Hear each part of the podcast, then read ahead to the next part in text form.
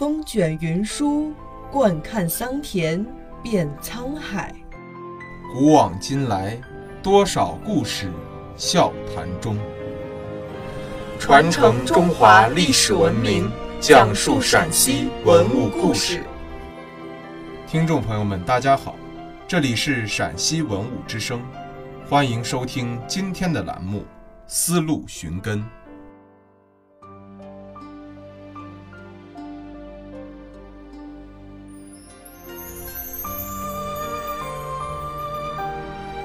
唐代是中国历史上政治经济大繁荣的时代，不仅人民富足，政治清廉，国土也幅员辽阔。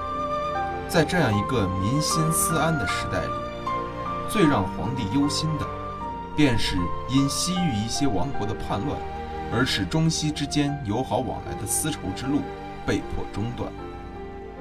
为了维护丝路的畅通，唐朝先后有苏定方、薛仁贵等著名将领亲自赴西域平定叛乱。其中，在丝路上流传最广泛的一段佳话，就是一代儒将裴行俭智擒突厥王。在中国的史书记载中，裴行俭不仅是唐代著名书法家，同时也是善于用兵的将领。他军事生涯的辉煌，便是以护送波斯王为名，兵不血刃地收复叛唐的西突厥二藩，率领三十万大军击败叛乱的东突厥。唐高宗统治年间，苏定方平定西突厥，唐朝的势力范围扩展到了中亚腹地。但是也就在当时，唐朝最为强盛的对手吐蕃。开始向唐朝挑战。唐朝与吐蕃交战，主要是在西域、青海和西南三大战场。当时，唐朝与吐蕃在西域战场的争夺十分激烈。苏定方平定两突厥不久，吐蕃就支持西突厥叛唐，这就是传说中的二波。二波叛唐后，唐朝一时之间。拿不下他们，而且在青海战场上，唐朝两次被吐蕃打败。这两次失败使唐朝损失了大约三十万的军队，因此唐朝在青海战场上只能转入战略防御。在这样的背景下，唐朝就希望在西域战场上有所动作，从而减轻唐军在青海战场的压力。于是裴行俭就担当起了这样的重任。当时被大石消灭的波斯萨珊王朝君主后裔尼涅师在长安，而唐朝也有意挟持波斯残余势力的复国斗争，从而遏制大石的扩张势头。于是唐高宗任命裴行俭为安抚大石使者，令其护送波斯王子回国，并命裴行俭。在前往西域时，趁机平定二波。裴行俭曾经在西周生活过，当地人听说裴行俭到来，都出城相迎。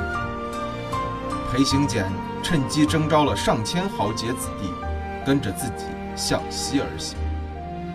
他又有意散布消息说，现在天气炎热，不适合远行，秋天凉快之后再行上路。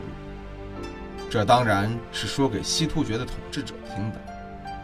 西突厥统治者得知这个消息后，果然放松了警惕。紧接着，裴行俭又以打猎有赏之名，召集了上万的胡人子弟。裴行俭带着这些人假装游猎，同时集结军队，迅速到达离西突厥部落十余里的地方。这时，裴行俭先派人问候西突厥，说是路过，接着又派人去召见了他们。面对突然之间到来眼前的裴行俭大军，西突厥统治者措手不及，就亲自迎接裴行俭，结果被活捉。西突厥也就因此投降唐朝。裴行俭就这样兵不血刃地平定了叛唐的二波，巩固了唐朝在西域的势力。公元六七九年，原先归唐的东突厥叛乱，规模很大，人数达到数十万。单于都护萧嗣业已经吃了败仗，于是裴行俭再次出征。当时裴行俭率领的军队人数达到三十万，连亘数千里。唐氏出师之胜，谓之有矣。裴行俭到达朔州，得知此前萧嗣业的运粮部队经常被劫，于是选粮车三百乘，每车埋伏壮士五人，而以老弱残兵数百人护送，同时在险要之处埋伏精兵。果然重创了劫粮的东突厥部队，在这之后，运粮部队就安全了。裴行俭在黑山连战连捷，班师后叛乱又起，裴行俭不得已又一次踏上了出征的道路。军队驻扎在代州的境口，这次裴行俭运用反间计，很快就平复了叛乱。《孙子兵法》说。不战而屈人之兵，善之善者也。认为不通过军队激烈的搏杀而战胜敌人，是解决战争问题的最好方式。但是千百年来，很少有人能够做到。正所谓一将功成万骨枯。当然，历史并不总是遵循着同样的逻辑向前迈进的。真正懂得历史的规则。战争艺术的人们，就总是能够化腐朽为神奇，兵不血刃地取得胜利。为了维护西域的安定，裴行俭曾数次深入西域腹地，并靠着智慧化解了一次又一次的凶危险境。裴行俭的出征不仅维护了唐帝国边境的安定，更是化解了中断丝路畅通的危机，并使丝路。变得更加繁荣。也许紧随裴行俭班师回朝而到达长安的外国商队、学者和使臣们，便是最好的见证。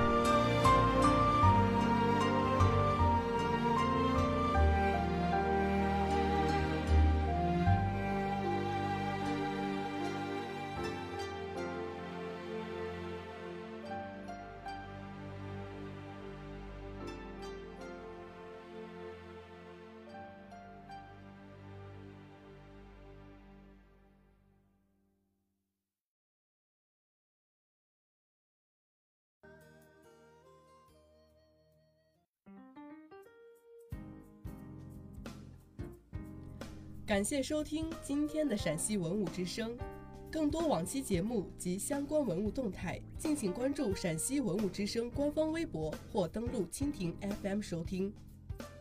听众朋友们，我们下期再见。